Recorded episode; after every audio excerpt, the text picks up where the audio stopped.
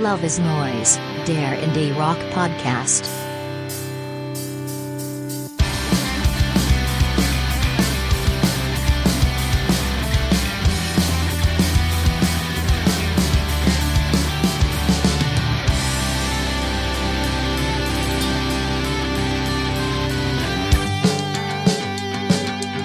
Hallo und herzlich willkommen zur 13. Folge von Love is Noise, dem Indie Rock Podcast. Ich bin Max und bei mir sind wie immer meine beiden Co-Hosts, auch im neuen Jahr, Uli, hallo. Servus. Uli. Und Philipp, auch dir ein gutes Neues. Euch auch, grüßt euch, hi ho. Ähm, meine Einstiegsfrage, welche Vorsätze hattet ihr noch vor einem Monat? Weniger Alkohol. Vor einem Monat, vor einem Monat, das war dann praktisch noch letztes Jahr, ne? Naja, ähm, Rauchen habe ich schon länger, länger aufgehört, das muss ich nicht mehr ähm, mehr Sport treiben, was ich auch geschafft habe, weil ich jetzt neuerdings im biblischen Alter versuche, noch das Tennisspiel zu erlernen, ähm, was ganz Spaß macht eigentlich. Und ansonsten vielleicht weniger Schallplatten kaufen. Was mir auch gelungen ist, weil der Januar bislang ein nicht sehr ergiebiger Monat war, was Neuerscheinungen zumindest betrifft. Ansonsten habe ich keine guten Vorsätze, außer zwölf schöne Podcast-Ausgaben zu machen. also schön gesagt.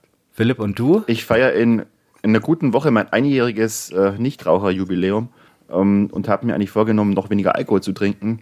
Äh, und das hier ist gerade mein erstes Weizen seit bestimmt zwei Wochen, von dem her, ja. Und Sport, Uli, ich glaube, ich fange auch irgendwann mal Sport an, aber es ist gerade noch so kalt draußen. Deswegen ja Tennis, da kann man in der Halle. Ja, Hallensport, da hole ich mir was Blasen. Aber Glückwunsch zum Rauchen. Ähm, nicht rauchen. Dankeschön. Ich, Deine Vorsätze? Ich laufe, ja, ich, äh, ich laufe im Mai meinen ersten Halbmarathon hier in Bamberg. Ähm, der Weltkulturbelauf, der geht so 300 Höhenmeter hoch dann zwischendurch und deshalb schlottern mir etwas die Knie, auch wenn ich das schon, also die Distanz ist nicht das Problem, aber in Kombination mit den Höhenmetern und so dem Renngefühl, wo man immer zu schnell losläuft und so, das, da habe ich schon ordentlich Respekt. Ich krieg schon Seitenstechen vom Mal Zuhören. Dann wollen wir nicht länger bei so profanen Dingen bleiben und der unserer einzig wahren Liebe frönen, der Musik. Aber halt, bevor ich es vergesse, schreibt uns, wir haben eine E-Mail-Adresse. Sie ist loveisnoisepodcast at gmail.com. Bewertet uns in der Podcast-App eures Vertrauens, abonniert uns auch dort, damit ihr uns nie verpasst und sagt's doch allen euren Indie-begeisterten Freundinnen und Freunden, dass es uns gibt und vergesst nicht, wie jedes Mal gibt's auch dieses Mal eine Playlist bei Spotify, wo es alle Songs, über die wir heute reden, und wir reden heute auch über unsere Songs des Jahres, ähm, nachzuhören gibt. Jetzt aber wirklich zu den News. Indie News. Es geht wie immer los mit unserem Beef des Monats. Diesmal, ähm, wie soll ich es nennen? Nürnberg gegen Pantera, eine Lokalposse, die die Metal- und Rockwelt dann doch erschüttert hat. Rock im Park hatten Pantera oder vielmehr das, was von dieser Band noch übrig ist, eingeladen, dieses Jahr zu spielen, woraufhin einige zu Recht angemerkt hatten, dass der Sänger Phil Anselmo 2016 noch auf einem Konzert den Hitlergruß gezeigt und White, White Power gerufen hatte und das doch keine optimale Paarung mit einem Festival auf dem ehemaligen Gelände der Reichsparteitage ist. Rock im Park gab in der Folge an, sich nochmal bei Anselmo versichert zu haben, dass es ihm ganz arg leid tut und ähm, sahen zunächst von einer Ausladung ab, die nun am vergangenen Montag aber doch bekannt gegeben wurde. Auch für Rock am Ring übrigens. So, ihr beiden, ihr seid Journalisten aus Nürnberg, dem Ort des Geschehens. Habe ich was Wichtiges vergessen? Und brennt jetzt der Dutzenteich, weil wütende Mettlerhorden randalieren? Der Dutzenteich brennt immer nur, wenn der Club verliert. Nicht wegen also am Sonntag. Oh wei, ist dann noch was übrig vom Dutzenteich? Der ist groß. Das ist natürlich jetzt, ich, ich will, ich muss was dazu sagen, da ja äh, meine Heimatzeitung eine der Wortführerinnen in der ganzen Debatte war. Äh, wie formuliere ich das jetzt, ohne dass ich mir den Vorwurf mache, dass das, Ganze zu verharmlosen oder hier irgendjemand, mit irgendjemand zu nachsichtig zu sein, aber äh, ist schon ein schönes Fremdschämen-Lehrstück, auch in Sachen, wie äh, man mit problematischen Musikern äh, nicht umgehen kann oder umgehen kann, mh, wenn sich so, ja, ich sag mal, ahnungslose Lokalpolitiker, Lokalpolitiker auch noch einmischen äh, und sich dann mit einem, wie ich finde, auch extrem blau gewirkenden Veranstalter äh, zanken. Äh, nur weil irgendein Schlaumeier auf Social Media diese Uralt-Debatte um das Volldeppentum von Phil Anselmo mal wieder ausgräbt, fühlen sich dann äh, Stadtratsfraktionssprecher in der Pflicht, ihren Senf zuzugeben, weil sie offensichtlich eine Minute lang Wikipedia-Eintrag von Pantera gelesen haben. Ähm, und dann heißt es auch heute noch, irgendein behauptet, es wäre ein, ein, Sieg der Zivilgesellschaft gewesen, dass man jetzt Pantera ausgeladen hat. Ähm, ich finde diese Formulierung schon mal ziemlich daneben und ein, ein Sieg über wen? Über, über Phil Anselmo, der bestimmt als mit Hitler-Uniform jetzt aufgetreten wäre oder was? Ah, naja, ähm, es ist halt so, dass eine ganze Reihe von Bands wohl nicht am Dutzendeich hätte auftreten können wegen ihrem ungeklärten Verhältnis zum Nationalsozialismus oder weil sie sich nie klar distanziert haben oder weil sie mit NS-Symbolik spielen. Ich erinnere nur an die vielen Auftritte von Slayer. Ich, aber ganz ehrlich, mir ist es ehrlich gesagt noch viel widerer, wenn jemand wie der Andreas Gabalier, der, der fesche Volksrock'n'Roller nebendran in der Arena, äh, wieder auch dieses Jahr wahrscheinlich Tausende begeistert. Ähm, naja, Uli, sag du mal was. was soll ich noch sagen? Also ich finde schon, es ist eine, eine zwiespältige Angelegenheit. Also das Problem war natürlich, da gebe ich dir recht, dass äh, sich dann Leute zu der äh, Sache plötzlich geäußert haben, die halt wirklich keine Ahnung haben und wirklich dachten, Pantera ist so eine Rechtsrockband, äh, die jetzt dann äh, hunderte von Nazis anzieht und und das glauben ähm, jetzt glaube ich auch ganz viele. Ja, ja. Ähm, was allerdings natürlich, also über die Aktion braucht, gibt es ja vielleicht keine zwei Meinungen, die Mr. Anselmo da abgezogen hat. Und wenn man sich ein bisschen beschäftigt mit seinem Werk, ich glaube, es ist schon eine ganz zwiespältige Persönlichkeit. Einerseits hatte Pantera auf der Vulgar Display of Power sogar einen Song drauf, der hieß No Good und war yeah. äh, Statement gegen Rassismus und Gewalt. Andererseits hat er dann mit äh, seinem Nebenprojekt Super Joint Ritual dann schon auch so Texte gehabt mit gewissen Tendenzen, hat diese konföderierten Flagge, die auch so einen rassistischen Kontext hat, abgebildet. Also man nimmt ihm diese Entschuldigung auch nicht so recht ab und ich glaube, es ist halt wirklich ein, ein, dummer, versoffener Redneck. Ob er jetzt wirklich ein Nazi ist, weiß ich nicht, aber ähm, die Aktion ist natürlich schon mit Sicherheit nicht, nicht gut. Wo ich dann halt auch ein bisschen äh, nicht kein Problem habe, ist falsch gesagt, aber es gibt halt es gibt halt so viele, also Paradebeispiel, es gibt, ein, wenn man ein bisschen äh, googelt, findet man ein, ein Bild von James Hetfield und Lars Ulrich von Metallica, die halt auch einen Hitlergruß machen in jungen Jahren. Nicky Six von Mötley Crüe gibt's ein Foto, sogar David Bowie gibt's ein Foto mit Hitlergruß. Und es ist halt immer die Frage, wann ist es äh, pure Provokation? Also man, dass David Bowie kein Nazi war, glaube ich, braucht man nicht drüber reden. Und wann ist es halt wirklich Ideologie? Und in dem Fall ist es, ist es wirklich schwierig. Also ich fand, ich fand die Hysterie dann teilweise ein bisschen übertrieben, aber ähm, hätte es schon irgendwie jetzt auch nicht gut gefunden, wenn Pantera gespielt hätten. Zumal mit dem, mit dem historischen Kontext Reichsparteitagsgelände in Nürnberg. Und ähm, natürlich hätte auch der Veranstalter äh, das wissen können. Also wie gesagt, ähm, das, die Geschichte ist nicht neu und äh, das hätte man sich schon vorher auch überlegen können. Das war dann schon wirklich sehr naiv und blauäugig. Und gerade in unserer Social-Media-Welt kommen solche Sachen dann halt immer wieder ans Tageslicht. Also in den 70er, 80er Jahren ist sowas halt schnell vergessen worden. Das geht halt einfach nicht mehr. Aber wie gesagt, ich, ich tue mir selber ein bisschen schwer mit der Bewertung. Vielleicht kann man es auch darauf runterbrechen, dass es eh nicht mehr die Pantera sind, äh, die man und die ich auch selber damals gern gemocht habe. Ich habe sie auch live gesehen schon. Es ist ja wirklich eigentlich nur noch äh, Phil Anselmo. Die anderen zwei sind tot, die maßgeblichen Figuren. Und braucht eh kein Mensch. Das hätte ich auch noch sagen wollen, weil als Veranstalter hätte ich dieses, diese, diese, ja, eher lächerliche Geldscheffel Tribute-Combo um Phil Anselmo, der ja auch kein Gründungsmitglied war, gar nicht erst eingeladen, weil ja nach Dimebacks und Winnies Tod im Grunde sind Pantera seit 20 Jahren auch schon offiziell aufgelöst. Von dem her, naja, aber allein die Band irgendwie jetzt in, in den Topf zu werfen mit irgendwelchen rechten oder Neonazi-Gedanken, finde ich einfach was absurd. Und ja, wie du gesagt hast, wenn jemand äh, den Hitlergruß und White Power schreit und das dann damit entschuldigt, dass er besoffen und wütend war, äh, das geht halt nicht. Dann ist man entweder ein Das ist ein Witz über Weißwein gemacht. ja, genau, und diese Ausreden waren noch schlimmer. Dann ist man halt entweder ein rechtes Arschloch oder man ist bloß ein dummes Arschloch. Und ich tippe beim Phil Anselmo auf dummes, redneckhaftes Arschloch, der im Grunde gar noch gar nicht weiß, was er macht. Wie gesagt, dass er jetzt nicht auftritt, gut so, aber die ganze Geschichte, äh, ja, aber was, was ich, was ich wieder bezeichnend fand, ist, wie die Diskussion dann auch in den Kommentarspalten, in den sozialen Medien geführt wurde. Also es gab wieder auch nur ein äh, dafür oder dagegen. Ne? Also die ja. einen haben den Untergang des Abendlandes beschworen, wenn, wenn der Typ jetzt hier auf die Bühne geht.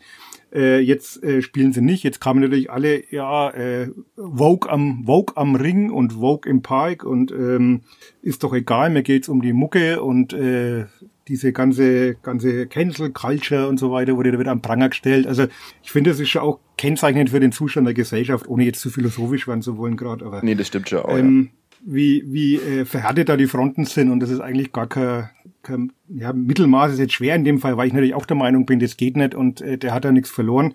Aber ähm, es wird dann halt auch gleich überdramatisiert. Ich finde es halt ein bisschen lächerlich, auch wenn in den Kommentarspalten dann echte, in Anführungszeichen, Pantera-Fans sagen, so, jetzt kommen die zurück im Park, weil äh, das, was da spielt, ist, sind nicht die echten Pantera, von dem her könnt ihr gar keine echten Fans sein. Und äh, nur mal so, Vulgar Destroy Flower ist eines der größten Metal-Alben aller Zeiten. Okay, ich ähm, erinnere euch jetzt nochmal daran, dass wir in den News sind. ja, Entschuldigung. Hört sich das Ganze an dieser Stelle ab und spare mir meinen Beitrag dazu. Ich mag Pantera eh nicht, deshalb habe ich auch nicht viel also, beizutragen. dann weg von den rechten Typen. Bleiben wir doch am rechten Rand.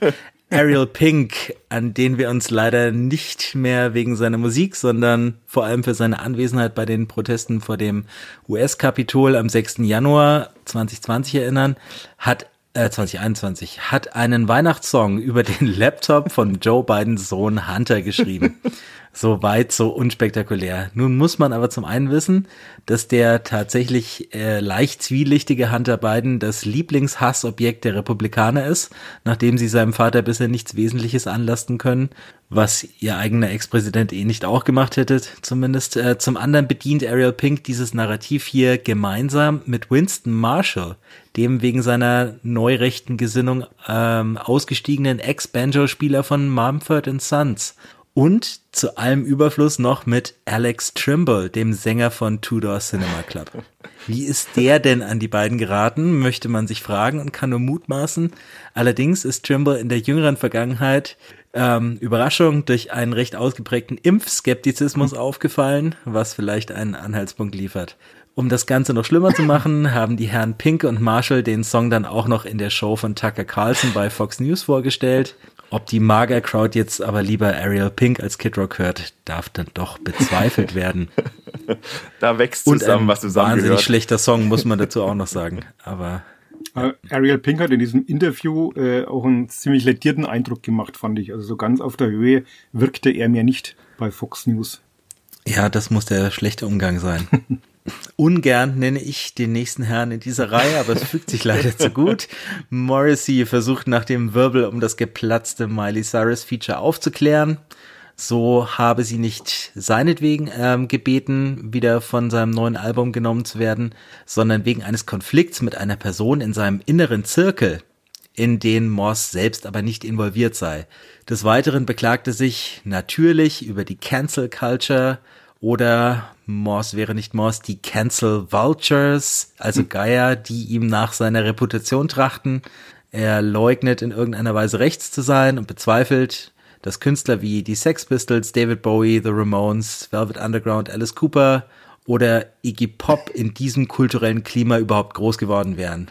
Letzteres finde ich immerhin ein ganz interessanter Denkanstoß, den man vielleicht irgendwann nochmal weiterverfolgen kann. Aber wir sind immer noch in den News, deshalb jetzt nicht.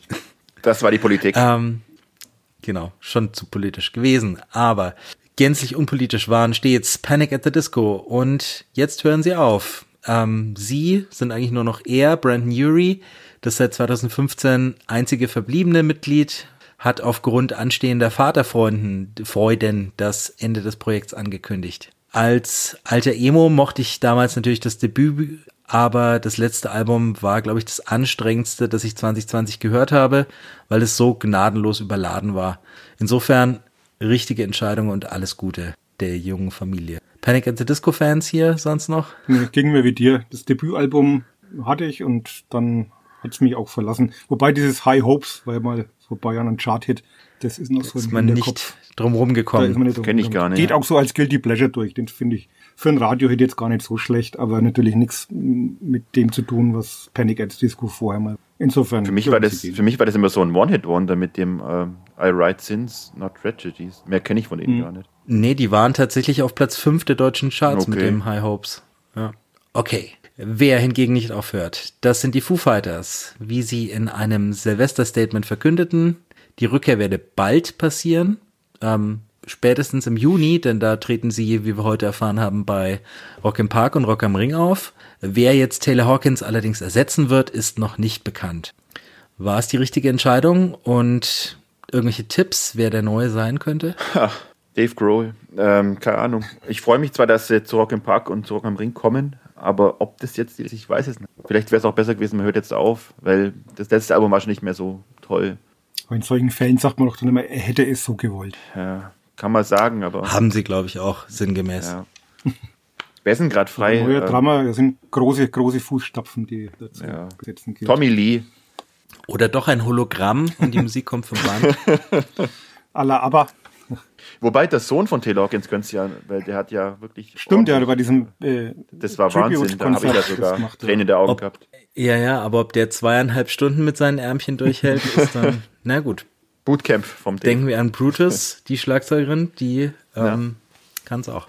Gut, da wir leider schon von verstorbenen Schlagzeugern sprechen, an Silvester ist Jeremiah Green, der Drummer von Modest Mouse, den ich im November noch für sein eigenwilliges Spiel gelobt hatte, dem Krebs erlegen, der ihn offenbar recht unvorbereitet traf. Noch am 20.12. spielten Modest Mouse ihr letztes Konzert.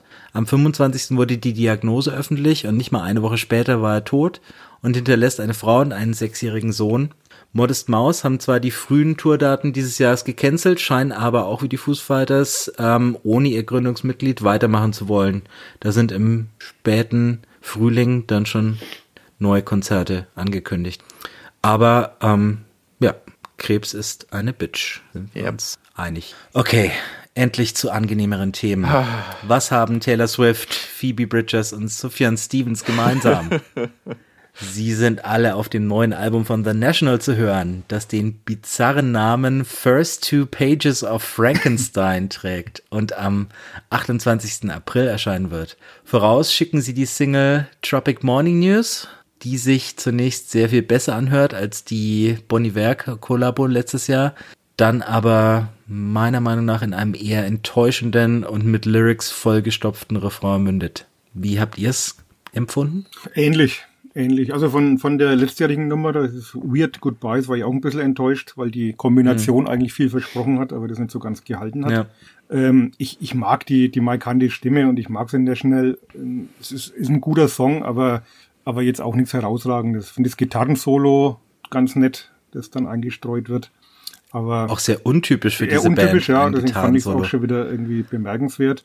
Aber ich bin mal gespannt auf diese neuen Kollaborationen, also gerade mit Phoebe Bridges Taylors, das könnte schon ganz interessant werden. Das würde euch überraschen, aber ich mag The National nicht. Äh, mochte die noch nie, fand die überschätzt, mag auch persönliche Gründe haben, weil einer meiner zahlreichen, zahlreichen Ex-Freundinnen äh, war ein großer The National-Fan. äh, und da sie mir dann irgendwann das Herz gebrochen hat, fand ich die Band noch beschissener. Nein, das ist natürlich Unrecht, das ist ja eine großartige Musiker, aber. Du warst aber nie mit meiner Frau zusammen, oder? Ich hoffe nicht. Dass wir das jetzt gleich klären. Stand, stand nicht auf ähm. Coldplay deine Ex? Hast du nicht mal erzählt, über so Coldplay? Oder ist es wieder eine die andere? Die andere, ja. Oh Gott. Einen Verschleiß. Aber Coldplay mag ich ja, also die, die alten Coldplay. Nee, aber National mochte ich noch nie, das hat mir nie irgendwas gegeben. Ich fand das immer zu viel Gefasel und das Neue ist ganz nett, aber ja, ist nicht meine Band, leider nicht. Ich muss leider noch kurz dabei, was heißt leider, ich muss noch kurz dabei bleiben, denn wir haben heute eine sehr liebe E-Mail von Nils bekommen, der uns, der große The National Fan ist und uns mal gefragt hat nach unserer Meinung allgemein zu The National. Ach scheiße, jetzt habe ich mit ihm Song. verkackt. Äh, Philipp hat schon, Philipp hat schon vorweggenommen, ja, der bisschen die Fans indirekt beschimpfen. ähm, gut gemacht, aber Uli, ähm, ja. du mit besser, wie gesagt, bekannt für deinen Geschmack. Die, Reiß es mal wieder raus. Die ganz frühen Sachen, äh, die waren ja, glaube ich, stilistisch auch noch ein bisschen anders, die kenne ich nicht, aber so ab Boxer 2007 war das, glaube ich, mhm. 2006, 2007. Oder Alligator war vorher noch, glaube ich, ne? Erst genau. Alligator, dann Boxe. Ab da äh, habe ich die Band entdeckt und ähm, mag sie eigentlich schon gern. Also auch die, die letzten Sachen. Äh, Sleep Well Beast war, glaube ich, sogar mein Jahrestop 10 damals. Ähm, okay. Die I'm Easy to Find, jetzt die, müsste die letzte gewesen sein, die fand ich jetzt nicht mhm. ganz so prickelnd. Aber ich mag generell, mag ich, wie gesagt, die, die Stimme von Matt Berninger und, und ja, gute Band, wo ich auf jeden Fall bei einer Neuerscheinung ein Auge drauf haben werde. Leider noch nie ja, live gesehen. Ich hab's dem ne? Okay, nee, habe ich schon öfter live gesehen. Ich habe es dem Nils auch geschrieben. Also für mich von Alligator bis ähm, Trouble Will Find Me finde ich sie großartig. Und danach äh, flaut für mich auch so ein bisschen ab, beziehungsweise werden die Alben durchwachsener. Ähm, immer noch Highlights dabei, aber auch einige Ausfälle.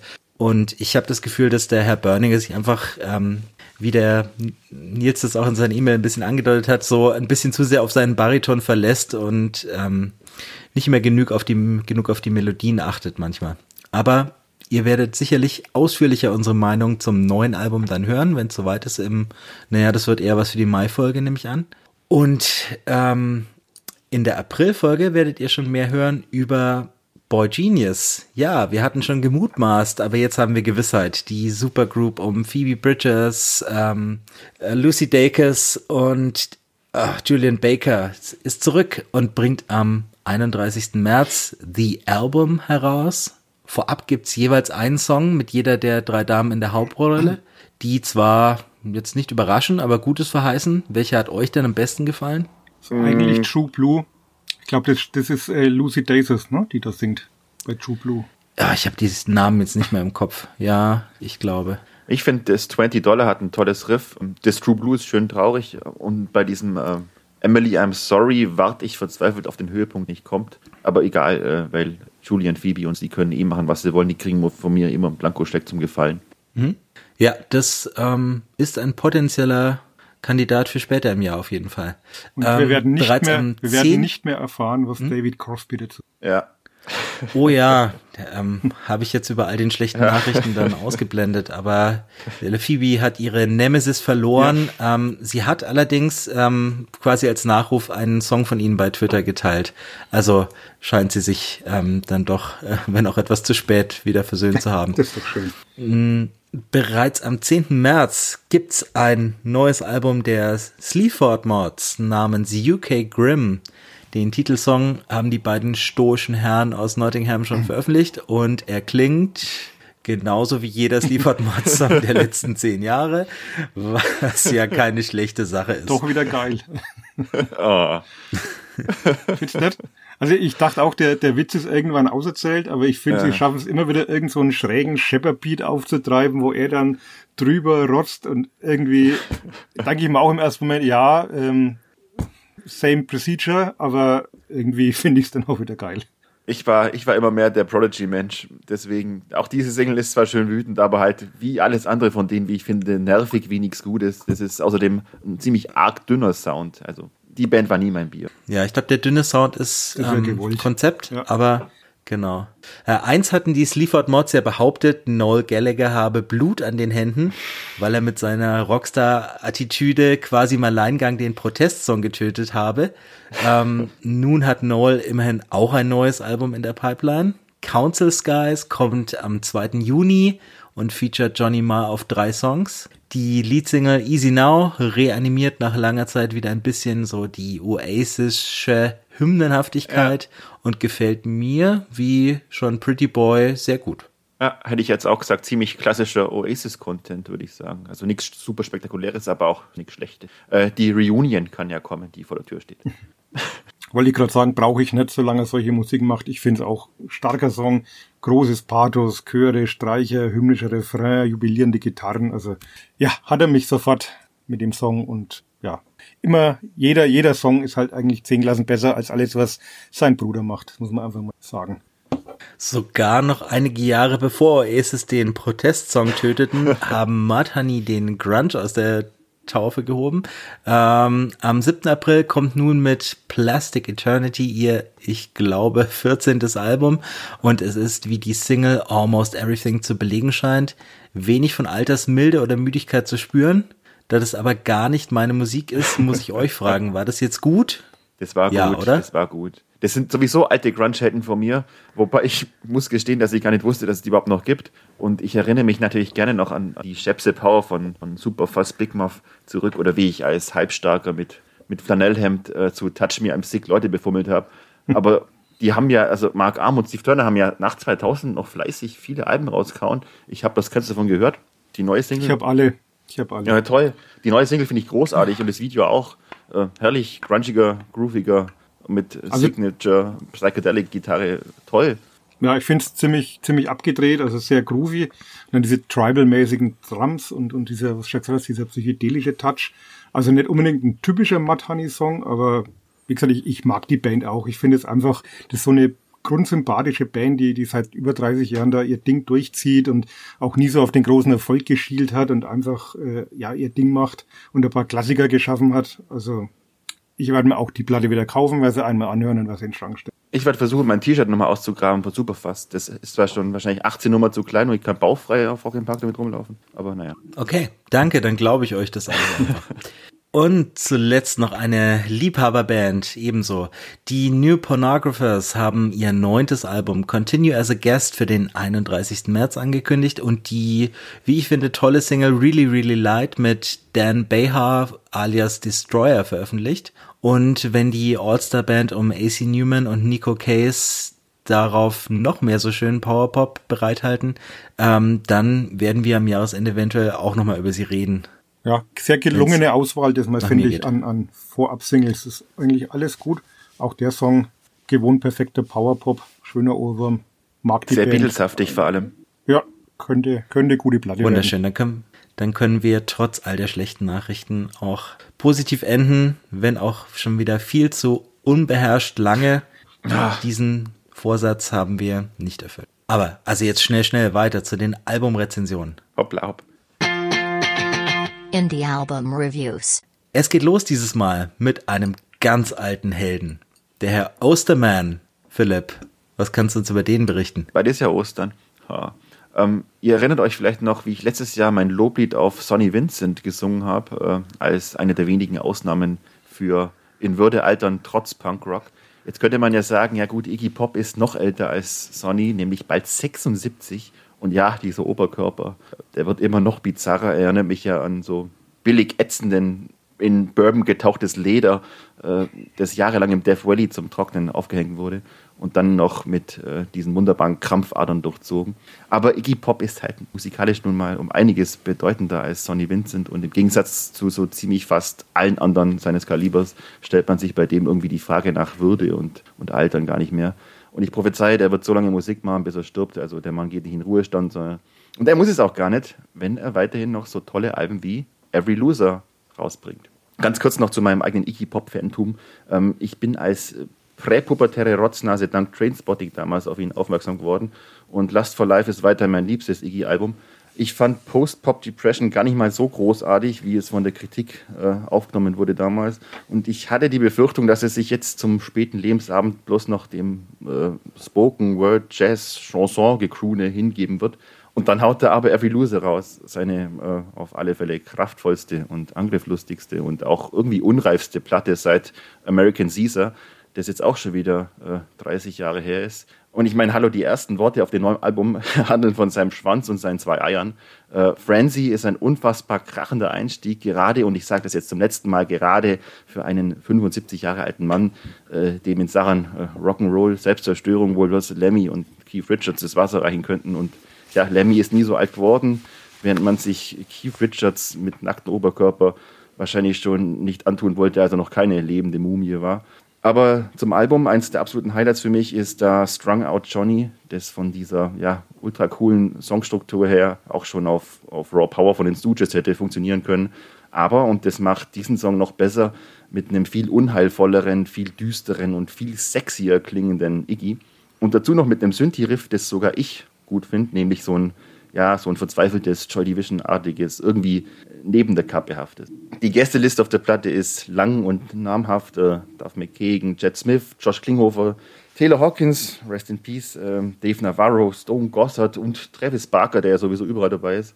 Ähm, Ob es die jetzt alle braucht hat, ich weiß es nicht, aber es geht auf der Platte jedenfalls gut auf. Es gibt auch noch zwei äh, lyrisch lustige Interludes. Es gibt weitere Kracher wie Neopunk oder Modern Day Rip-Off und der Closer, äh, fast sechs Minuten lang, The Regency, ist einfach nur ein großartiges, von Proto bis Post-Punk, alles atmendes Opus Magnum Iggy Popum, also Amen. Ähm, ich merke mir dieses Album auf jeden Fall schon mal für die Jahrestop 10 vor und ich hoffe, es wird im Laufe der nächsten äh, 335 Tage genauso gut altern wie Iggy Pop in den letzten 75. Trau dich, Olli. Soll ich? ähm, mhm. Ich bin ein wenig sprachlos, weil ich jetzt gar nicht mehr so genau weiß, was ich noch sagen soll, weil der Philipp das wirklich sehr schön auf den Punkt gebracht hat.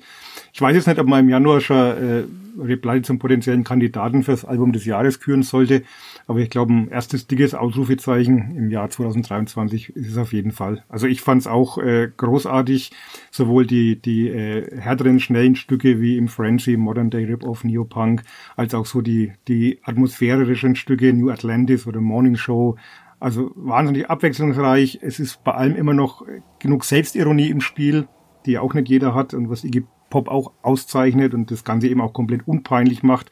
Ja, ich würde mal sagen, das ist die, die Ehrenrettung des alten weißen Mannes. Die Zu meiner Schande muss ich gestehen, dass ich außer Raw Power und Lust for Life zuvor noch nie ein Iggy Pop Album am Stück durchgehört habe. Oh. Äh, gemessen an meinen spärlichen Höreindrücken der letzten Alben scheint Every Loser aber wirklich eine Return to Form zu sein, was wahrscheinlich auch an Iggys Co-Songwriter Andrew Watt liegt, der seine Mainstream-Credentials als Gitarrist von Justin Bieber ja. und Produzent von Miley Cyrus hier, aber dankbarerweise nicht in einem glattgebügelten Sound, sondern sehr griffigen Melodien und schönen Gitarrenlicks offenbart. So hat er auch schon Ozzy Osbourne seinen 43. Karrierefrühling bereitet. Bei Eddie Vedders Soloalbum, dem letzten, ging das aber wohl eher schief, wie du damals meintest, Philipp. Ganz genau. Ähm, auch wenn damals schon die Chili Peppers mit als Backing Band rekrutiert wurden. Äh, die Highlights hier sind für mich die Straighten Rocker vor allem, Frenzy, Modern Day Rip-Off finde ich sehr cool und All the Way Down, ähm, neben dem melancholischen Morning Show. Für mich fast der beste Song der Platte. Die New Wavering, äh, waverigen Songs wie ähm, Commons, The Regency oder New Atlantis, die fransen für mich auch dank dieser Spoken Word Parts aber ein bisschen aus. Und der Hardcore-Song Neopunk, ähm, der ist zwar sehr nah dran an Black Flag, wirkt im Kontext dieses Albums und eigentlich auch von Iggys Karriere aber etwas aufgesetzt für mich. Trotzdem, nach durchwachsenen Jahren endlich mal wieder ein, ich habe jetzt geschrieben, nur kleines Ausrufezeichen, aber das Wort habe ich auch gebraucht. Und dann gebe ich weiter an den Uli. Jupp. Was hast du für uns in petto? Was habe ich in petto? Ähm, als alter Post-Punk-Experte. The Murder Capital präsentieren ihr zweites Album, Chi-Chi's Recovery heißt es und lässt schon optisch äh, erahnen, dass die Düsternis und die Verzweiflung, die dieses äh, Debüt When I Have Fears phasenweise doch schwer verdaulich gemacht hat, so einer gewissen Leichtigkeit und Aufbruchstimmung gewichen ist das Cover des Debüts, äh, gerade angesprochen, das zeigte noch so ein leicht verstörendes Foto von zwei Menschen, die sich so unter Art Bettlaken zusammenkauern, also so, so was Apokalyptisches. Diesmal haben sie eine bunte Zeichnung eines befreundeten Künstlers namens Peter Doyle verwendet, was dem was der ganzen Platte schon rein optisch äh, einen freundlicheren Anstrich gibt. Trotzdem sind die fünf Dubliner neben Fontaine's DC ja die zweite Vorzeige Post-Punk Post-Punk-Band aus Irland, gar nicht so einfach. Äh, immer noch eine Band, die es einem nicht einfach macht. Also auch Cheats Recovery ist eine sehr introvertierte und komplexe Platte, die Geduld braucht und die man sich auch wirklich erst erarbeiten muss. So empfängt den Hörer nach dem kurzen Intro Existence mit Crying ein über fünfminütiger Song, der irgendwie klingt, als würde ein zweiter Song nebenher laufen und der atonale Gesang des charismatischen Frontmanns James McGovern bewusst jeden Anschein von Harmonie sprengen. Die vierte Single-Auskopplung, das treibende Return My Head, der einzige Song unter drei Minuten, ist dann deutlich zugänglicher und hat auch fast schon so poppige Momente, ohne aber Ecken und Kanten einzubüßen. Das hypnotische Essel steigert sich nach verhaltenem Beginn zu einem emotionalen Klagegesang mit sägenden Geigen und kraftvollen Gitarren. The Stars Will Leave Their Stage ist eine düster atmosphärische Ballade mit blechernen Synthi-Klängen, die irgendwie so an alte Nintendo-Videospiele fast ein bisschen erinnern. Das gespenstische Belonging klingt wie ein radikaler Gegenentwurf zum versnobten Lounge-Pop, wie ihn die Arctic Monkeys momentan spielen. Das fünfminütige The Lie Becomes the Self mehr ändert dann ein bisschen ziellos dahin, während beim atmosphärischen A Thousand Lives Radiohead um die Ecke schaut. In We Had to Disappear äh, treffen McGoverns schleppende Vocals auf perlende Wave-Gitarren und verquere Rhythmen. Only Good Things klingt für Murder Capital Verhältnisse dann fast schon optimistisch und lässt neben Return My Head, eingangs erwähnt, noch am ehesten Hitpotenzial erahnen. Der epische Titelsong schließlich schwingt sich in einem dramatischen Crescendo noch einmal zum letzten Höllenritt auf, ehe das Outro Exist den roten Faden vom Beginn aufnimmt und den Songzyklus relativ unspektakulär beschließt. Chichis Recovery ist ein Album, das wie auch Skindy 4 von den ebenfalls erwähnten Fontaines DC am besten seiner Gesamtheit funktioniert und von seiner Atmosphäre, seiner Liebe zum Detail lebt. Und ja, es ist Musik wie ein Buch des großen Dubliner Literaten James Joyce, komplex, fordernd und manchmal anstrengend, zugleich aber sehr vielschichtig, tiefsinnig und berührend. Schön, ich bin ähnlich beeindruckt wie du. Ha, ähm, dieses Album ist so gut, dass es auch ohne den ohnehin schon tollen, äh, dass es diesen äh, ohnehin schon tollen Vorgänger für mich nochmal aufgewertet hat. Auch wenn der, wie du sagtest, wesentlich düsterer daherkommt. Im äh, Kontext dieses nun ruhigeren, melodischeren und verspielteren Sounds klingt James McGovern für mich an vielen Stellen fast nach Brandon Flowers. Ohne den Schmelz selbstverständlich.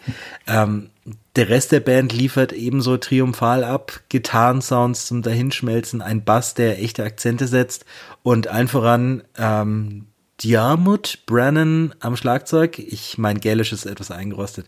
ähm, was der da an fast jazzigen Breaks und innovativen Fills raushaut, das verdient alleine schon einen Award. Ähm, das ist klammlich im Zusammenspiel mit den teils etwas verstörenden Keyboards so innovativ, ähm, dass es der lärmigen Ausbrüche des Vorgängers gar nicht mehr bedarf, um Spannung zu erzeugen. Ich mache mir jetzt mal ein paar Feinde und schließe mit der Feststellung, dies ist das Album, an dem Fontaines DC mit Skinty 4 gescheitert sind. um jetzt nochmal einen alten Uli Dickmeyer-Spruch zu bemühen, ich möchte ja. dieses Album und ich möchte auch diese Band sehr gerne mögen oder wenigstens mehr mögen, als ich es aber tue, obwohl das ja äh, eine, eine, eine Kritiker-Lieblingsband ist.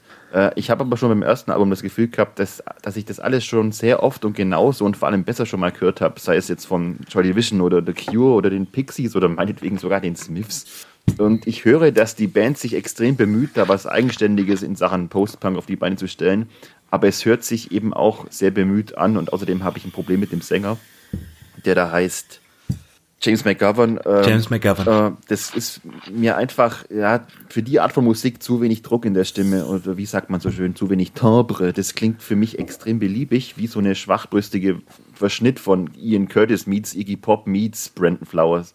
Äh, dass Songs wie der Titeltrack oder, oder Ethel wirklich gute Songs sind, das erkenne ich voller Respekt an, aber das Album in Gänze ist leider für mich nicht gut genug, dass ich es mir kaufen würde, wenn mir das am Ende dann irgendwie zu öde ist.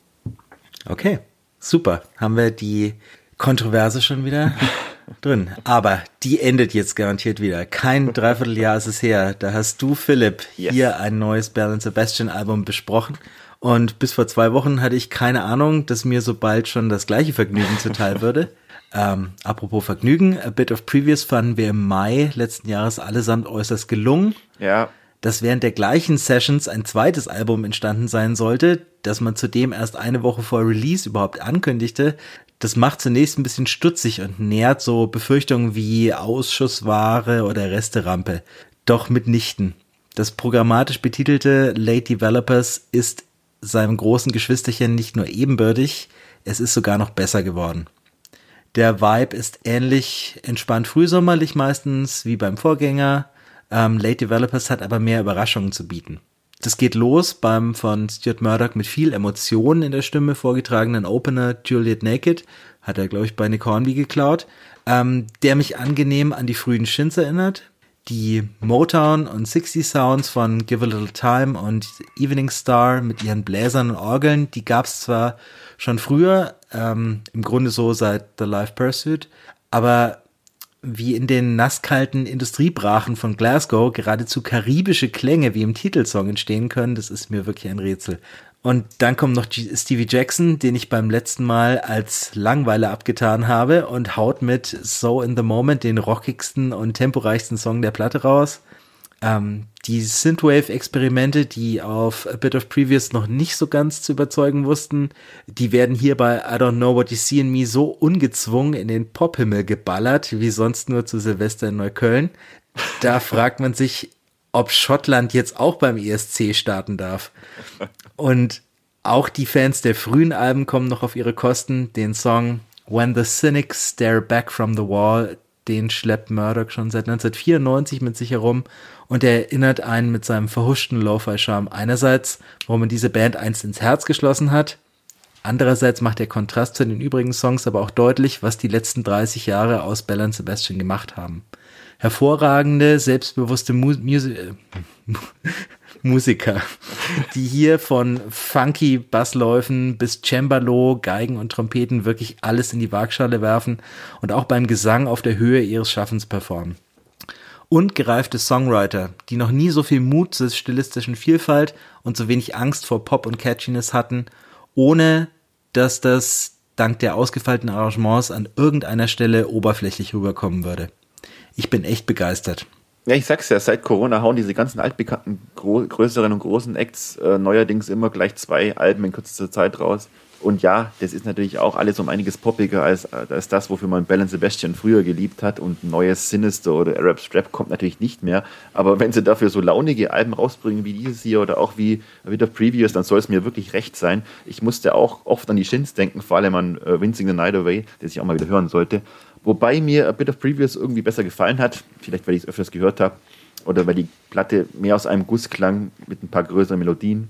Und du hast schon recht, sie ist nicht ganz so spannend wie die jetzt. Eine wirklich, wirklich gute, gute Platte. Äh, weiter so, Bell Sebastian, weiter so. So, jetzt spucke ich ein bisschen in die Suppe. Ah, es ist, oh. äh, ja, wir sind heute, wir polarisieren heute.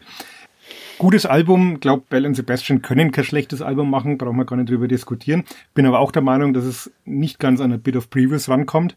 Mir ist es, also ich mag halt generell die melancholischen, folkigen Bell und Sebastian lieber als die tanzbaren. Und mir ist es auf der Platte ein bisschen zu viel gute Laune und zu viel Tralala.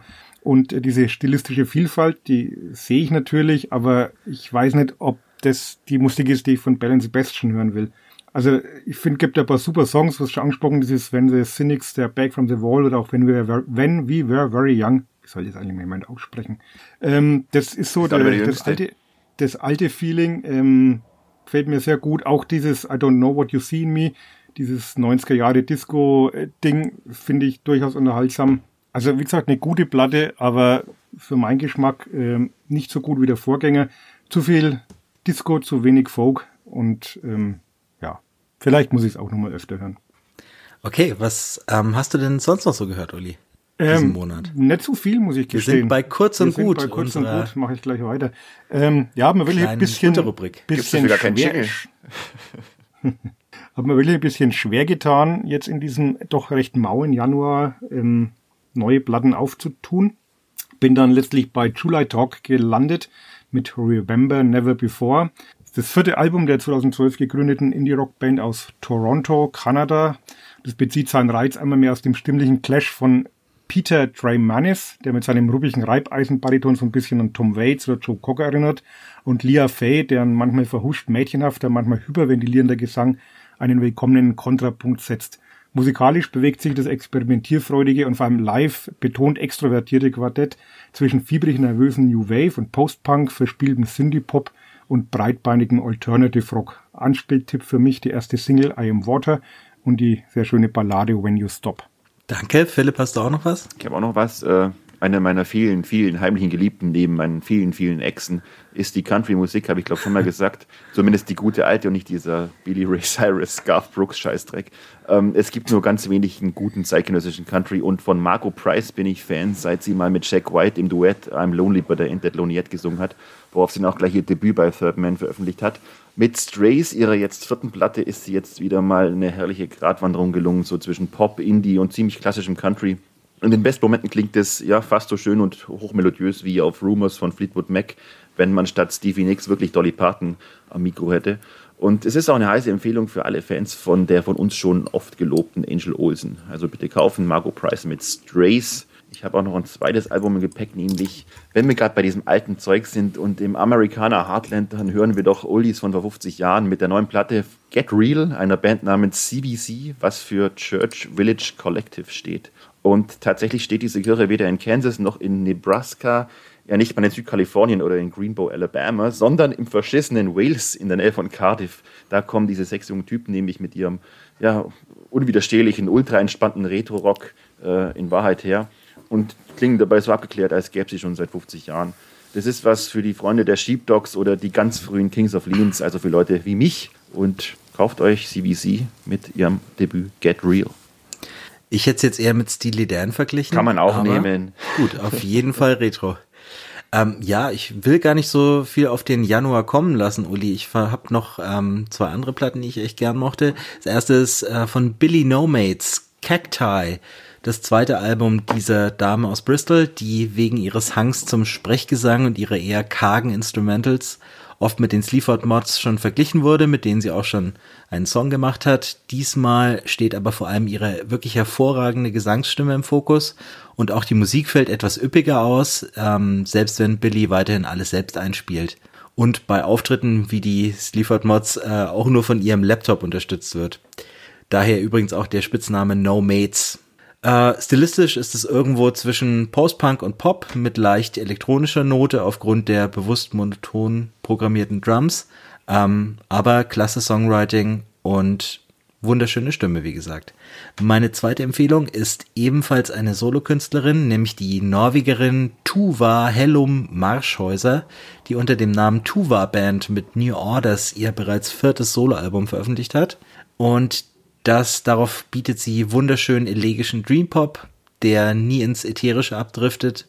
Wer sich so eine analoge Version von Purity Ring oder die Band Daughter, die übrigens auch ein neues Album angekündigt hat, mit etwas weniger Depressionen vorstellen kann, der wird hier definitiv fündig. Und damit beschließe ich. Stopp, muss noch zwei, An zwei Anmerkungen muss ich noch loswerden. Bitte. Äh, das eine, äh, Tuva Band finde ich auch geil. Da warst du aber einfach schneller in unserer Liste hättest du dich da eh eingetragen. Also finde ich auch sehr, sehr spannendes Album. Und beim Philipp muss ich noch sagen, also diese Jack White-Obsession, die nimmt ja schon beängstigende Züge an. äh, ich glaube, du wärst, du wärst auch Fan von irgendeinem Musiker, der mal mit Jack White am Pinkelbecken gestanden ist. Also das ist ja unfassbar. Oh, da kenne ich einen, der ist klasse. Also wie der pinkeln kann, das gibt's gar nicht. Shots fired. Geniale Pissstrategie.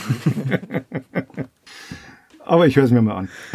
Äh, ähm, nachdem ähm, ja die Podcast-Chemie jetzt hier ähm, den, ähm, wie sagt man so, den Bach runtergeht gerade und wir uns hoffnungslos zerstre zerstreiten, ähm, besinnen wir uns doch besserer Zeiten und ähm, blick noch mal zurück auf das letzte Jahr mit The Best of the Rest gleich. Dann hole ich mir noch ein alkoholfreies Weizen.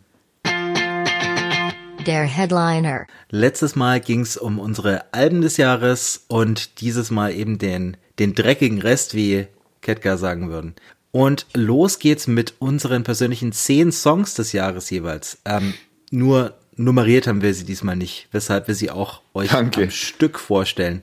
Oder Philipp, hast du sie nummeriert? Mm -mm. Heimlich, ohne Absprache. Gut. Mm Gott sei Dank. Magst du gleich anfangen? Nee, bitte, jemand anders. ich mach. Ich kann schon anfangen, wenn ihr wollt. Wie letztes Mal, der Jüngste. Genau. Muss. Ja gut, ihr wisst damit, wo ich anfange. Mit dem Jack White Doppelschlag. ähm, Love is Selfish von Jack White. Uh, unfassbar simpel die Melodie, unfassbar ruhig alles, aber wie immer von Jack unter der Oberfläche brodelt wahnsinnig gefühlvoll. Einfach nur ah, ein Song, der auch auf einem guten Stripes-Album hätte landen können. Wirklich toll. Und das komplette Gegenteil davon ist Taking Me Back. Dieser überkandidelte Jack White flippt völlig aus, äh, Riff Overkill Song zwei Songs des Jahres auf jeden Fall für mich. Nummer drei, das Nummer drei sage ich schon, Platz drei. Nee, es gibt da keine Plätze. Also der nächste Song äh, habe ich mir schwer getan. Soll ich jetzt was von den Pixies nehmen oder von den Helicopters? Von den Helicopters wäre es Reaper Hurricane gewesen, flog dann aber raus für die Pixies, weil There's a Moon On so ein klassisch schöner Pixies-Song ist, dass er einfach rein musste. Und mit klassisch schön, da gibt es nichts zu verbessern. So mag ich die Band, so finde ich sie gut. Äh, sie sind nicht mehr so verrückt wie früher, sage ich schon, aber sie sind jetzt wirklich gewiefte, oder der, der, Frank Black ist jetzt wirklich ein gewiefter Songwriter geworden, der großartige, große Melodien schreiben kann. Äh, White Leg müssen natürlich auch mit rein, mit äh, Too Late Now. Ich meine, im Grunde, das Album ist voller origineller, lustiger, super Songs. Aber Too Late Now ist der Song, wo die meisten Sätze vorkommen, die ich mir auch genauso auf ein T-Shirt drucken will. Also I'm gonna drive my car into the sea oder na, hört euch den Song einfach mal immer wieder an und vor allem, wenn er auf der Höhepunkt zusteuert, er ist Wahnsinn. Äh, von den Tokos muss was dabei sein. Auch hier tat ich mir schwer, welcher Song von diesem grandiosen Album es denn sein muss, aber ich nehme dann einfach mal, ich hasse es hier. Allein schon, weil es wirklich eines der schmerzhaft schönsten äh, Trennungsliebeslieder von äh, Toko Tronik ist und für den Reim Dosen Champignons und keine Chance und Kräuter der Provence, Chapeau. Äh, die Nerven werden uns weiterhin begleiten und Europa ist für mich die Hymne des Jahres, des letzten Jahres, des vorletzten Jahres. Es ist einfach eine traurige Hymne, aber sie beschreibt meine Gefühle und unsere Gefühle, glaube ich, am besten. Ähm, das Smile mussten auch mit rein wegen, wir haben es damals ja auch schon ausgiebig gelobt wegen You Will Never Work in Television Again, weil ich mir dachte, wow, Tom York kann noch mal, kann sogar noch rocken, wenn er will. Und da klang sie echt wie wie ich mir Tom York immer wieder zurückwünsche. Aber ja, das Album hat mich dann nicht mehr so überzeugt. Aber dieser Song ist großartig. Ähm, der 1974, äh, der 1975 Passt. mit, mit Part of the Band, da wird nachher noch der Max ausführlich drauf eingehen. Wir haben auch schon den Song ausführlich gelobt. Äh, er ist unwiderstehlich verrückt. Äh, wahrscheinlich sogar der aufregendste Song des letzten Jahres. Vielleicht sogar, wenn ich ihn platzieren müsste, hat schon dieses Zeug für Platz 1. Und äh, die Songs mit Nothing, mit diesem, ja, mit diesem Schlag in die Fresse von einem Song müssen natürlich auch rein. Und dann die Nummer 10, äh, kontrovers, Buzzard, Buzzard, Buzzard mit You. Im Grunde ein, ein Queen-Rip-Off, aber ein wunderbarer und äh, ein wunderbares und äh, ich kann den Song immer wieder hören. Es ist ein Ohrwurm, äh, den habe ich schon meiner Tochter vorgespielt und die tanzt dazu genauso wie und wir tanzen beide nicht sehr gut. Das waren meine 10 Songs des Jahres. Danke dir, Philipp. Ähm, mein erster Song kommt von meinem Album des Jahres. Es ist Belinda Says von Always. Im Oktober hatte ich bereits angekündigt, dass dies mein Song des Jahres ist. Daran hat sich nichts geändert. Aber offenbar hören auch die Pitchfork-Redakteure diesen Podcast. Die waren sich nämlich mit mir einig und haben den auch zum Song des Jahres gekürt. Ah, das nächste sind auch die Tokos mit Ein Monster kam am Morgen. Eigentlich ein Deep Cut, keine Single gewesen. Instrumental auch ein ziemlich dreistes Plagiat von Lana Del Rey's Video Games. Aber mit einer wirklich unwiderstehlich eigenen Melodie im Refrain würde Dirk selbst die Harfe spielen, ich würde ihn für Apollon halten. Das nächste Drug Church mit Athlete on Bench. Es war Ulis Rockplatte des Jahres und ihr Closer ist mein Rocksong des Jahres. Meterhohe Riffs, hymnisch harsche Vocals und eine wertvolle Erkenntnis für alle Overachiever im Refrain. The endless stress you feel is masturbation. Also alle vielleicht mal einen Gang zurückschalten. Als nächstes, Philipp hat's angekündigt, The 1975, Part of the Band. Was für ein Streichearrangement und was für eine catchy Strophe. So könnte ich Matty Healy wirklich ewig bei seinen Gedankenergüssen lauschen. Doch dann würde ich die noch schönere Bridge mit ihren Bläsern verpassen und das wäre auch schade. Dann, äh, ich habe ein schlechtes Gewissen, dass ich ähm, Zu Recht. Wet Leg nicht in der es sind sie es ähm, nur in meine Top 30 geschafft haben überhaupt, was mit ihrem Album. Deshalb nehme ich diesen Tanzflächenkracher des Jahres auf, obwohl die Single eigentlich schon 2021 erschienen ist. Natürlich Wet Dream, der für mich beste Song des Albums. Dann habe ich Dog Eared von Carla Geneve, glaube ich. Die ist eine junge Australierin und Dog Eared, der beste Song, den Courtney Love nie geschrieben hat. so viel Rotz in der Stimme und dann merkt man, dass der vermeintliche Refrain erst der Pre-Chorus war und sie noch eins draufsetzt. Einfach mal in unsere Spotify-Playlist nachhören. Der ist richtig stark. Außerdem ja. eine Außerdem eine ernstzunehmende Gegnerin für Wetlag im Wettbewerb um den Schrei des Jahres, kurz vor der Bridge. Ähm, das nächste, Alex G mit Runner. Auf Albumlänge hat mich God Save the Animals nicht so überzeugt wie viele andere, aber Runner ist definitiv einer der schönsten Songs 2022 für mich. In der Strophe höre ich immer erst kurz die Melodie von Soul Asylums Runaway Train, bis ich dann merke, dass dies hier der bessere Song ist. Ähm, das nächste ist mein Ohrwurm des Jahres. Ähm, er heißt Rivers Cuomo und kommt von der Band ähm, We Honors. Das ist eigentlich keine richtige Band, sondern nur die junge Spanierin Elena Nieto ähm, mit ihrer Ode an den Weezer-Sänger und wer diesen Refrain einmal gehört hat, der singt ihn zwei Wochen lang vor sich hin. Das ist wissenschaftlich erwiesen. ähm, ich komme zu meinem vorletzten. Das sind Liturgy mit 696. Da Death Heaven jetzt kein Metal mehr machen, sind Liturgy nun meine alleinige liebste Metalband ähm, oder präziser Avantgarde Black Metal Band wenn ihre dissonanten Trademark-Gitarrentremolos zusammen mit Ravenna Hunt Hendricks Gekreische sich wie hier mit einem ganzen Orchester zu monumentalem Schönklang verbinden, dann klingt es für mich wie die Apokalypse selbst. Wahnsinn. Und zum Schluss auch The Smile wie der Philipp, aber ein anderer, nämlich Free in the Knowledge, für mich der beste Radiohead-Song seit There There von Hail to the Thief und der ist immerhin schon 20 Jahre alt. Das war's von mir. Okay, dann mache ich den Rausschmeißer. Ähm, ja, ich fange mal an mit Horse Girl Anti-Glory. Ich glaube, gibt wenig Songs, die ich in dem vergangenen Jahr so oft gehört habe wie, wie diesen. Hat einfach diesen typischen 90er Jahre Indie-Vibe mit so einem dezenten Sonic Youth Touch. Also nicht umsonst ist Kim Gordon ja auch ein großer Fan der drei Damen und klingt aber trotzdem enorm frisch und äh, allein schon dieser Songaufbau, wenn erst diese, diese Drums, dieser Bass und dieses Gitarrenthema einsetzt, dann kommt dieser leicht nötige Liedgesang und dazu der süße Background-Gesang und dann dieses Break mit diesem Post-Punk-Refrain Dance, also das Stück ist für mich von vorn bis hinten perfekt und grandios. Dann habe ich ebenfalls, wie der Philipp, äh, die Nerven mit Europa in meiner Liste. Großes Album, großer Song. Vielleicht auch für mich, sorry, Tokotronic, der wichtigste deutsche Song des Jahres, auch wenn er eigentlich schon vor dem Krieg in der Ukraine geschrieben worden ist. Aber wie Philipp schon angedeutet, passt eben zur kollektiven Stimmungslage des vergangenen Jahres.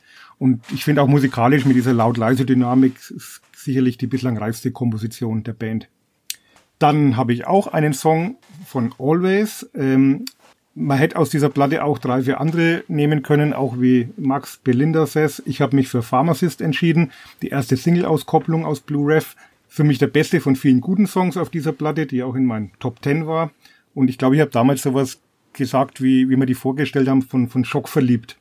Und das, das stimmt wirklich. Also der Beweis, dass ein per perfekter Popsong nicht länger als knapp zwei Minuten dauern muss und dass es sich dann in den letzten Sekunden auch noch leisten, so ein schräges Gitarrensolo unterzubringen, ist dann einfach das Sahnehäubchen. Also für mich ein, auch ein perfekter Popsong.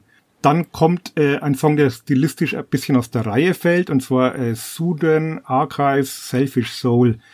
Äh, hinter Sudan Archives steckt die britische Sängerin und Geigerin Brittany Denise Parks, deren Album von 2019 Asina mir schon sehr gut gefallen hat. Und für mich ist es wirklich der unpeinliche Sommerhit des Jahres. Zudem noch mit einer feministischen Haltung. Es geht nämlich darum, dass Frauen ihr Haar so tragen dürfen, wie sie das gerne möchten. Als nächstes habe ich dann, der Philipp hat sie nicht, ich habe sie dafür drin, The Helicopters. Und Dankeschön. zwar mit Eyes of, gerne, Eyes of Oblivion. Ich habe tatsächlich ein bisschen überlegt, ob das ein Song wäre auch für die Rubrik Guilty Pleasure. Aber ah. eigentlich täte man der Band damit Unrecht, weil Eyes of Oblivion, also die ganze Platte wirklich ein, ein starkes Comeback-Album geworden ist und dieser Song ist einfach purer Rock'n'Roll und macht sau viel Spaß und war so mein persönlicher Headbanger äh, Faust in the Air Moment des Jahres. Dann habe ich einen zweiten deutschen Song. Tokotronic haben es bei mir leider nicht ganz geschafft. Die mussten hinten anstehen bei Betteroff mit Dussmann. Äh, wie gesagt, einer von zwei deutschen Songs in der Top Ten und der kleine Hit vom Album Olympia, das jetzt diese Qualität nicht ganz auf Albumlänge halten kann, aber der Song äh, finde ich grandios, musikalisch so eine Mischung aus Post-Punk und NDW mit so einer Joy Division Gitarre atmosphärischen Harmoniegesängen einem grandiosen Text über einen Typen, der sich im Berliner Kulturkaufhaus Dussmann aus der vierten Etage stürzt. Außerdem die Textzeile des Jahres. Gott hat für das alles nur sieben Tage gebraucht und ich finde, genauso sieht's hier auch aus. Muss man erstmal drauf kommen. Dann habe ich noch die Gang of Youth im Angebot. Äh, die Platte war auch in meinen Top Ten. Äh, der beste Song für mich, The Angel of 18th Avenue. Ähm, ehrlich gesagt könnte dieser Song mit seinem Breitband-Sound ganz gut auch von 1986 stammen. Aber ich, ich liebe wirklich alles an ihm. Also von diesem markanten Basslauf, den Handclaps und den U2-Gitarren über die an Bono erinnernde Stimme bis hin zu den Synthes und dem Pathos in dem sich stetig steigernden Refrain. Ist ein bisschen, mag ein bisschen cheesy sein, aber ich, ich äh, liebe den Song einfach, wie das ganze Album. Ähm, dann wird's ein bisschen hochkultureller mit Black Country New Road äh, und im Song Chaos Space Marine. Das ganze Album Ends From Up There hat es nicht in meine Charts geschafft, aber dafür dieser außergewöhnliche Song, der in dreieinhalb Minuten den Wahnwitz der frühen Arcade Fire, schräge Vaudeville-Klänge, Klezmer und Indie-Folk zu einer mitreißenden Mini-Oper verbindet. Dann zur Ehrenrettung der Fontaines DC, die es bei euch ja nicht so äh, im letzten Jahr für Begeisterung gesorgt haben. Check It Down the Line als wir diese erste Single-Auskopplung des dritten Albums Kind die 4 ja erstmals besprochen haben, fand ich ihn, glaube ich, nur ganz nett und hätte nie gedacht, dass der mich mal sehr konstant durch dieses Jahr begleiten würde.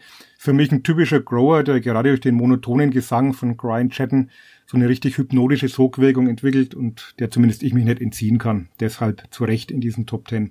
Und der letzte, ähm, muss ich gestehen, der hätte jetzt auch, an dieser Stelle hätten auch 20 andere Songs stehen können. Ähm, musste schweren Herzens, wie ihr sicherlich auch, ganz viele Sachen weglassen, die zum Teil auch in euren Top Ten dann zumindest vorkommen. Das gleichnamige Album, ähm, der Neuseeländer The Beth, Expert in a Dying Field, ist ein bisschen untergegangen, aber der Song, der Titelsong, äh, ist letztlich auch so ein nahezu perfekter Power-Pop-Song mit so einem 90er-Einschlag und charmanten Frauengesang, dem ich halt nur schwer widerstehen kann und deswegen habe ich ihn dann noch dazu genommen. Ja, müssten zehn sein, wenn ich mich nicht verzählt habe. Sind zehn, ja. Genau. Gut. Danke dafür. Danke auch, dass du die Bavs noch reingebracht hast. Ich hatte sie in kurz und gut damals und sie waren auch in meiner Ach. Top 20 zumindest. Ähm, wirklich gutes Album. Empfehle ich auch nochmal. Expert in a Dying Field. Habe ich mir jetzt auch dann schweren Herzens für 30 Euro auf Vinyl gekauft. Ah, man muss mit der Zeit gehen. Manche okay, die nächste Kategorie, das ist unser Konzert des Jahres. Und wir bleiben bei unserer Reihenfolge. Philipp, was war deins? Ja, es liegt da wohl auf der Hand. Ich habe es, glaube ich, im Podcast auch schon erwähnt. Das war natürlich Wet Leg, die ich in München gesehen habe. Das war ähm, im Oktober im Strom. Und äh, ja, und Uli hat mich damals auf das Wort schockverliebt gebracht und ich war auch sofort schockverliebt. Das habe ich aber auch schon mal gesagt. Und ich wäre so gern nach der Show noch Backstage gegangen, äh, in ihren Umkleideraum auf das Chaiselong gesessen, eine Packung warmes Bier getrunken. Haben sie mich leider nicht eingeladen dazu, aber äh, war einfach ein wahnsinnig lustiges, unterhaltsames und auch so dermaßen herzliches Konzert. Immer wieder gern. Außerdem ist das Strom halt ein cooler Laden. Ja, mein äh, Konzert ist ja das, nee, dachte ich schon. Die Band habe ich auch schon mal im Strom gesehen, aber das war im Feuerwerk in München. Ähm, Tiny Moving Parts, äh, Emo-Trio, ähm, extrem ansteckende positive Energie und dazu noch jede Menge Gitarrenmagie. Lag jetzt aber auch daran, dass ich dieses Jahr nicht so viele Konzerte, äh, letztes Jahr nicht so viele Konzerte und äh, gesehen habe und jetzt der Überkracher auch nicht wirklich dabei war. Aber das war ein wirklich schönes. Bei dir, Uli? Bei mir war The War on Drugs am 1. Juli in Hamburg im Stadtpark. Äh, kleine Geschichte dazu. Eigentlich äh, wollte ich äh, die einstürzenden Neubauten in der Elbphilharmonie anschauen an dem Tag. Hatte ich zum Geburtstag geschenkt bekommen ähm, oder Weihnachten? Nee, Weihnachten war's. Und ähm, zwei Tage vorher wird das Konzert abgesagt wegen Corona. Und dann war aber, die Zugtickets waren gekauft, das Hotel war gebucht, der Babysitter war, also Babysitter, der ähm, Grundschul- und Teenie-Sitter äh, war gebucht und dann haben wir uns entschieden, trotzdem zu fahren. Und als Alternative dann habe ich dann relativ schnell ausgecheckt, dass da The War on Drugs, ja eine ehemalige Lieblingsbands im Stadtbike spielen. Und es war, ich habe wirklich viele Konzerte gesehen in dem Jahr, wirklich viele tolle Konzerte, war ja auch in Island mit ganz tollen Konzerten. Aber das war wirklich vom, Mehmet Scholl würde sagen, vom Feeling her das beste Gefühl. Also das war ein, ein schöner Sommerabend, Frühsommerabend in dieser Location in Hamburg Stadtpark, ganz tolle Location, ähm, auch nicht überfüllt, irgendwie so, keine Ahnung, 2000 Leute und eine wahnsinnige Spielfreude, ein toller Sound, äh, super Songs. Also ich hatte so eineinhalb Stunden lang Gänsehaut. Nicht, weil es kalt war. Okay, die nächste Kategorie. Ah, Moment, mir ist gerade noch was eingefallen. Ich muss noch kurz einschieben, nämlich, nämlich die beste Afterkonzertparty des Jahres. Die war mit einem gewissen Uli Dickmeier und äh, mit der Andy Beck und noch so einem Typen im Pressezentrum am Dutzendteich nach Green Day. Äh, ich mit totalem Sonnenbrand im Gesicht und sehr viel Alkohol. Ja, das wollte ich bloß noch erwähnen. Gut, dass man auf diesem Podcast keine Fotos posten kann. War das die berühmte Corona-Party? Yes. Ja, ja. nicht okay. alle, nicht alle. Äh, wir bleiben aber bei musikalischen Enttäuschungen des Jahres. Philipp, was war deine? Äh, das waren die Smashing Pumpkins im ersten Teil von Autumn. Ich will nicht drüber reden. Verstehe ich. Hm, ach so, dann bin ist ja meine dran. Meine war, ähm, ähm, meine waren Arcade Fire mit Wii. Ähm, es ist nicht mal ein schlechtes Album und ich finde es sogar besser als die beiden Vorgänger. Und es blieb aber trotz der ähm, Vorab-Single, die äh, The Lightning One and Two, die meine Erwartungen damit so beflügelt hat, meilenweit hinter ihren Glanzzeiten zurück.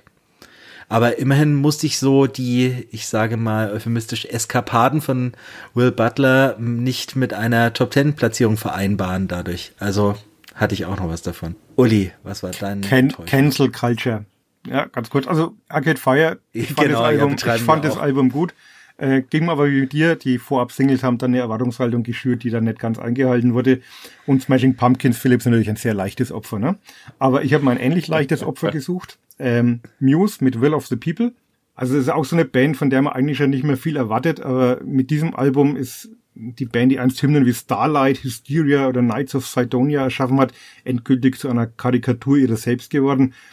Also es fängt schon an mit dem dumpf stampfenden Titeltrack mit seinem plumpen Hauruckriff und den seltsamen Pegida-Chören, bereitet den, den Weg für Peinlichkeiten wie das käsige Elo-Rip of Compliance, das confuse New Metal mit Synthie-Pop-Geboller Won't Stand Down oder die klischeehafte Klavierballade Ghosts. Der letzte Song dieses überproduzierten, überkandidelten und überflüssigen Machwerks heißt We Are Fucking Fucked.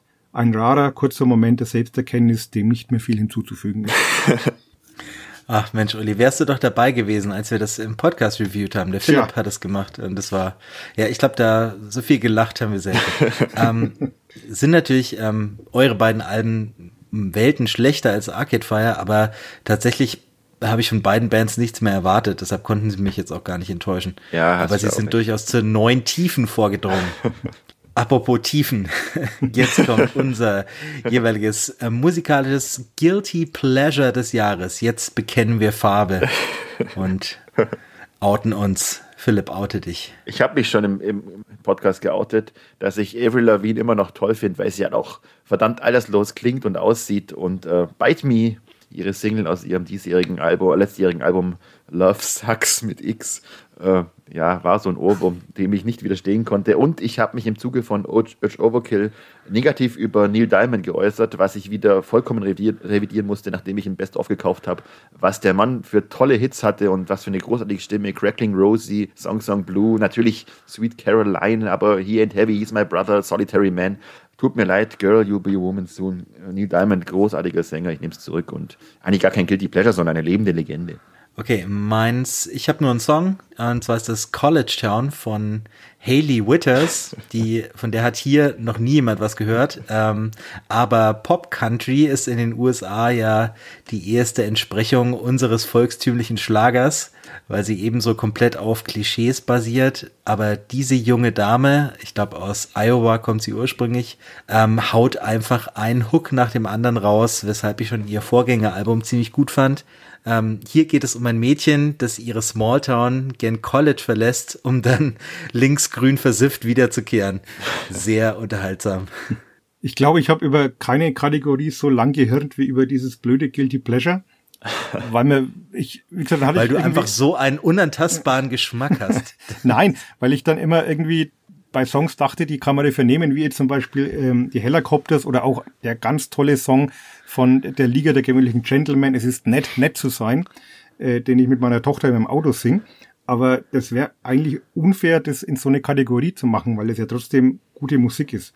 Und dann habe ich immer, wenn ich im Radio ein Lied gehört habe, wo ich gedacht habe, oh, das finde ich gut, das nehme ich. Und dann habe ich nachgeschaut, wie das eigentlich heißt. Und dann war es immer von The Weekend und war irgendwie von 2018.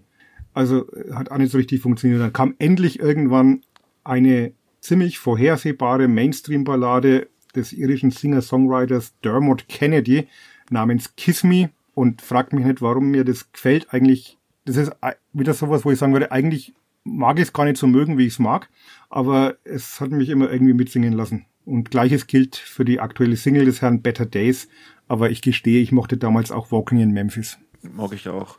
Mag ich auch. Mist. Dann hört euch mal Dermot Kennedy an. Okay. Okay, danke für den Tipp.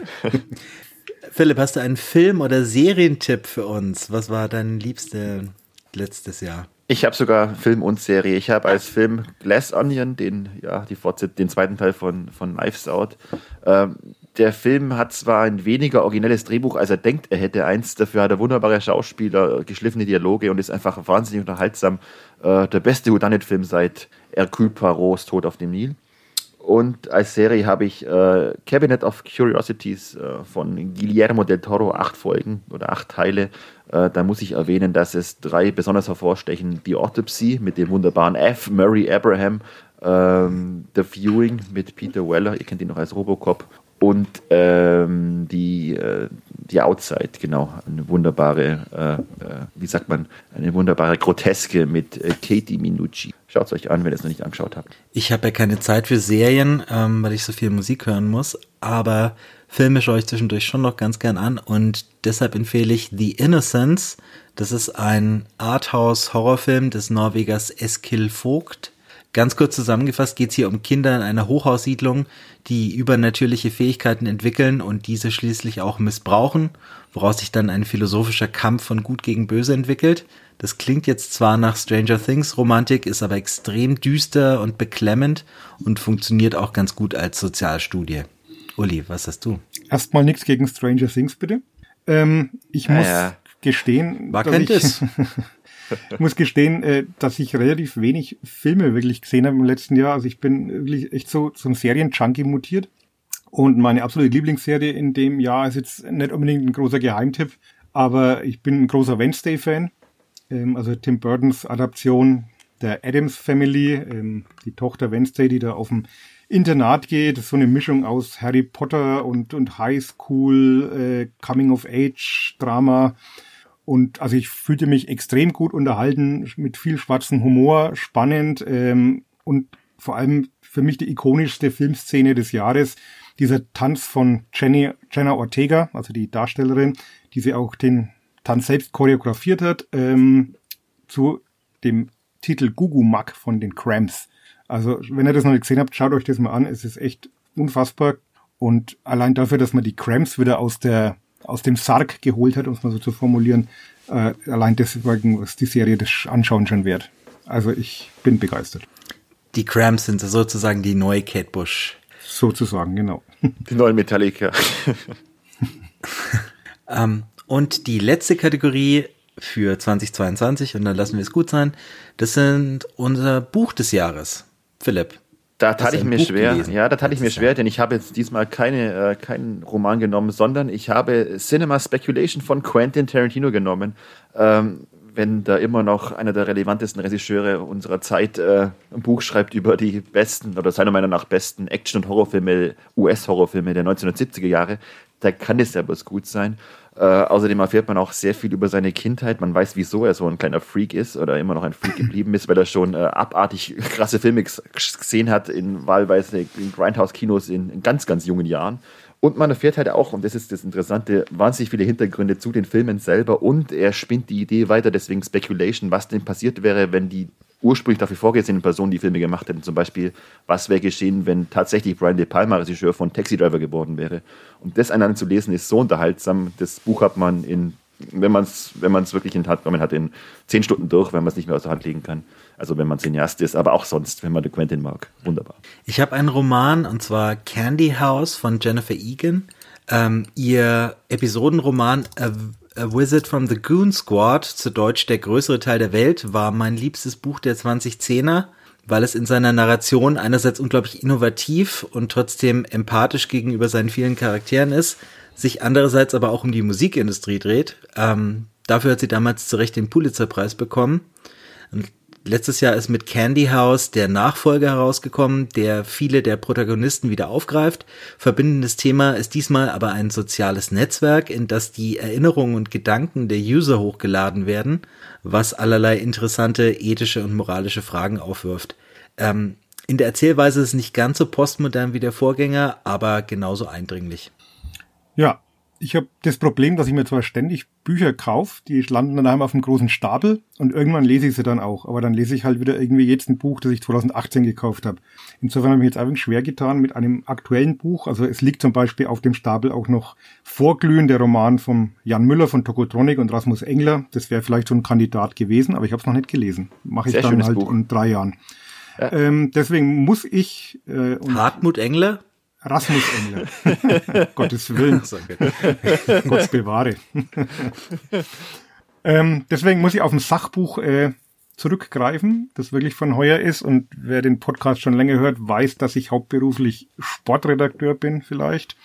Und das habe ich, deswegen habe ich ein Buch genommen von Markus Braukmann und Gregor Schölgen. Äh, das heißt München 1972, ein deutscher Sommer geht natürlich um die Olympischen Spiele 1972, die ja als die heiteren Spiele begannen und dann mit dem Attentat palästinensischer Terroristen auf die israelische Mannschaft eine sehr dramatische Wende nahm. Es ist aber viel weniger ein Sportbuch als, als vielmehr auch eine sehr vielschichtige und differenzierte Betrachtung, die auch perfekt den Zeitgeist und das gesellschaftliche Klima in der Bundesrepublik einfängt. Also hochspannend und natürlich geht auch weit über den Sport hinaus. Ähm, und ja, 1972 war selbst ich noch jung so dass ich mich nicht selber daran erinnern kann. Und ich fand es jetzt ähm, auch mit dem Attentat und den ganzen Folgen äh, extrem spannend und auch sehr gut geschrieben. Also wer nicht nur Musikbücher oder Romane lesen will, macht damit nichts falsch. Grüße an der Herr Schölgen, meinen ehemaligen Prof, der hört bestimmt auch fleißig Podcast. äh, vielen Dank euch beiden und dann sagen wir Bye bye 2022 endgültig und blicken in die Zukunft.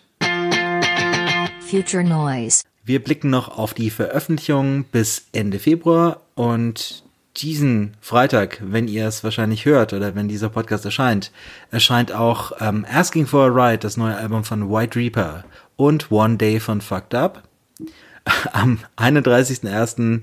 Ähm, eilt uns der zweite Teil von Atom, von Autumn, von Smashing Pumpkins. der Philipp hat sich schon freiwillig gemeldet. Musst du aufstehen. Am 3. Februar kommt äh, The Wave mit ihrem selbstbetitelten Album, betitelten Album. Das sind Graham Coxon, der Gitarrist von Blur und seine Partnerin Rose Eleanor Dugal. Ähm, außerdem die Young Fathers sind nach langer Abstinenz zurück mit Heavy Heavy. Am 10.2. Paramore mit This Is Why und Yola Tango This Stupid World. Am 17.2. folgen Inhaler mit Cuts and Bruises. Das ist die Band vom Sohn von Bono. Hast du damals, glaube ich, mal ein Review mhm. geschrieben, Uli? Yep. Und gar nicht so schlecht gefunden.